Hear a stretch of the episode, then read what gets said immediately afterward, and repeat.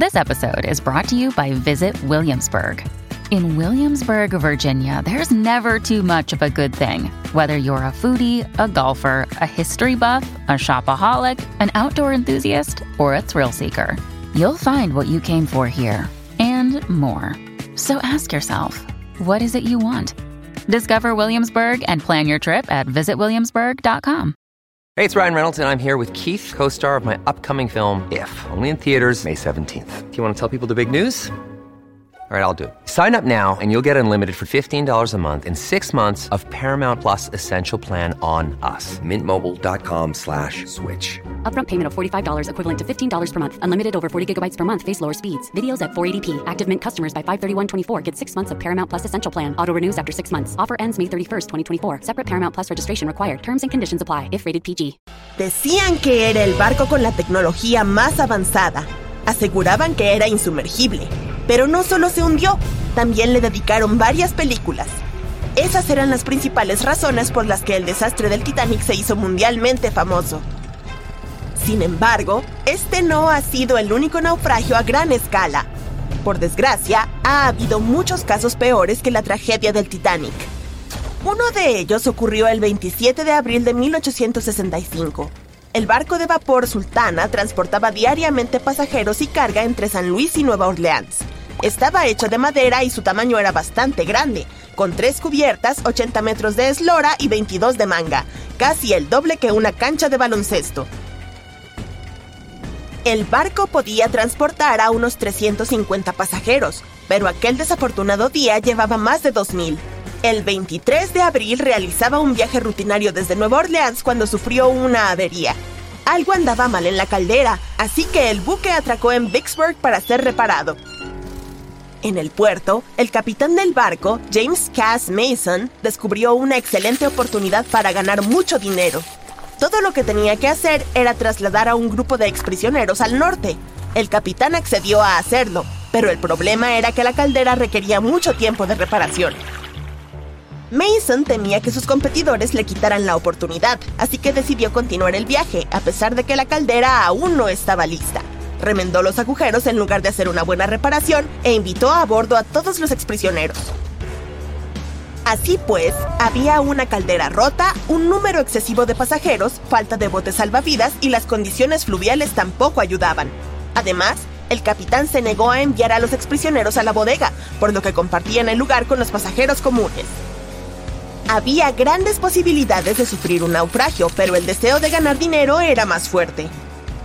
El sultán zarpó y navegó río arriba durante dos días. En ese momento comenzó una de las mayores inundaciones del Mississippi de la historia. Debido a la crecida, el río desbordó y el nivel del agua subió varios metros. Todos los árboles de la orilla desaparecieron y solo las copas sobresalían del agua. When you need mealtime inspiration, it's worth shopping Kroger, where you'll find over 30,000 mouthwatering choices that excite your inner foodie. And no matter what tasty choice you make, you'll enjoy our everyday low prices, plus extra ways to save, like digital coupons worth over $600 each week. You can also save up to $1 off per gallon at the pump with fuel points. More savings and more inspiring flavors make shopping Kroger worth it every time. Kroger, fresh for everyone. Fuel restrictions apply. El barco navegaba en dirección contraria a la corriente, por lo que la caldera trabajaba a tope. El 26 de abril, el Sultana llegó a Memphis, Tennessee, y recibió aún más carga, 120 toneladas de azúcar y 200 pasajeros. El barco estaba demasiado pesado. Hacia la medianoche prosiguió su peligroso viaje. El capitán se dirigió a las barcazas para cargar carbón. A la una de la madrugada, el buque abandonó la barcaza y a las 2, la caldera rota, incapaz de soportar tanta carga, explotó repentinamente. El Sultana estaba a 11 kilómetros al norte de Memphis. Pocas personas sobrevivieron aquel día. El problema fue que los pasajeros que intentaban escapar del fuego saltaron a un río frío con una fuerte corriente. El desastre del Sultana se considera el naufragio más trágico de la historia de Estados Unidos. Aún se desconoce el número exacto de víctimas, según diversas fuentes, esta cifra está entre 961 y 1800 personas. Muy pocos conocen esta historia. Hubo muchos más supervivientes en la tragedia del Titanic, de la que todo el mundo se enteró. Pero cuando el Sultana se hundió, también habían ocurrido otros acontecimientos trascendentales. Doce días antes del naufragio, el país había perdido a Abraham Lincoln. La gente aún no se había recuperado de esta noticia, así que nadie le prestó mucha atención a la tragedia del Sultana. Varias catástrofes ocurrieron hace poco tiempo en términos históricos. Una de ellas tuvo lugar en 2002. El transbordador Lejula era un buque senegalés.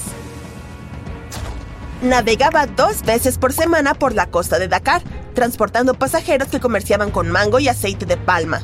Hacía travesías diarias y nunca tuvo problemas graves gracias a los modernos equipos de salvamento y al buen servicio de reparaciones. Pero un día se descubrió una avería y el barco fue enviado a puerto. Durante casi un año, el Leyula estuvo parado, a la espera de reparaciones, pero no consiguió un servicio de alta calidad. Tras un mantenimiento deficiente, el ferry emprendió su último viaje. El 26 de septiembre de 2002, el Leyula navegaba entre el sur de Senegal y Dakar. A las 11 de la noche se dirigía hacia Gambia cuando se desató una fuerte tormenta. El viento levantaba olas altas, pero no era un problema para el barco mientras el número de personas a bordo no superara la norma establecida. El Leyula podía transportar unos 500 pasajeros, pero ese día había mucha más gente. Demasiados pasajeros, reparaciones deficientes y una fuerte tormenta fueron demasiado para el barco, pero el principal factor del naufragio fue que el Leyula estaba preparado solo para navegar en aguas costeras, y aquel día se encontraba mar adentro. Enormes olas empezaron a sacudir el barco, hasta que, en un momento dado, se dio vuelta. La cubierta se sumergió, y la parte inferior sobresalió de la superficie como un iceberg. Los pasajeros que estaban dentro de sus camarotes cayeron sobre el techo y quedaron presos de la confusión y desorientados. No había agujeros ni daños en el casco del barco, pero el agua había inundado las cubiertas inferiores. El buque permaneció en la misma posición durante varias horas. Cuando el agua se filtró por la cubierta y la bodega, el barco comenzó a hundirse. El agua no estaba fría, pero nadie acudió a salvar a los pasajeros, que tuvieron que esperar casi cuatro días para que los rescataran. Por desgracia, solo unos pocos lograron sobrevivir. Filipinas es un área muy peligrosa para los barcos, ya que está formada por miles de islas y una vasta zona de aguas poco profundas. Los barcos pueden encallar y dañar el casco con arrecifes y escollos. El 20 de septiembre de 1987 se produjo allí una de las catástrofes más terribles de la historia de la navegación. Un transbordador de pasajeros filipino llamado Doña Paz salió de una de las islas y navegó hacia Manila. El sol brillaba, el océano estaba en calma y la visibilidad era buena. Pero por alguna razón, nadie se dio cuenta de que el petrolero Vector se estaba acercando.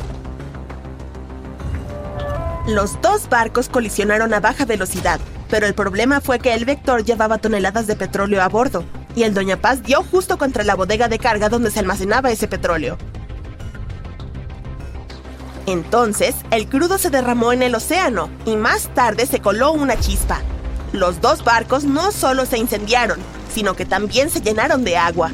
Ambos se hundieron en cuestión de segundos y solo unas pocas docenas de personas sobrevivieron a aquel desastre. El 27 de septiembre de 1854, el buque de pasajeros Arctic navegaba de Liverpool a Nueva York.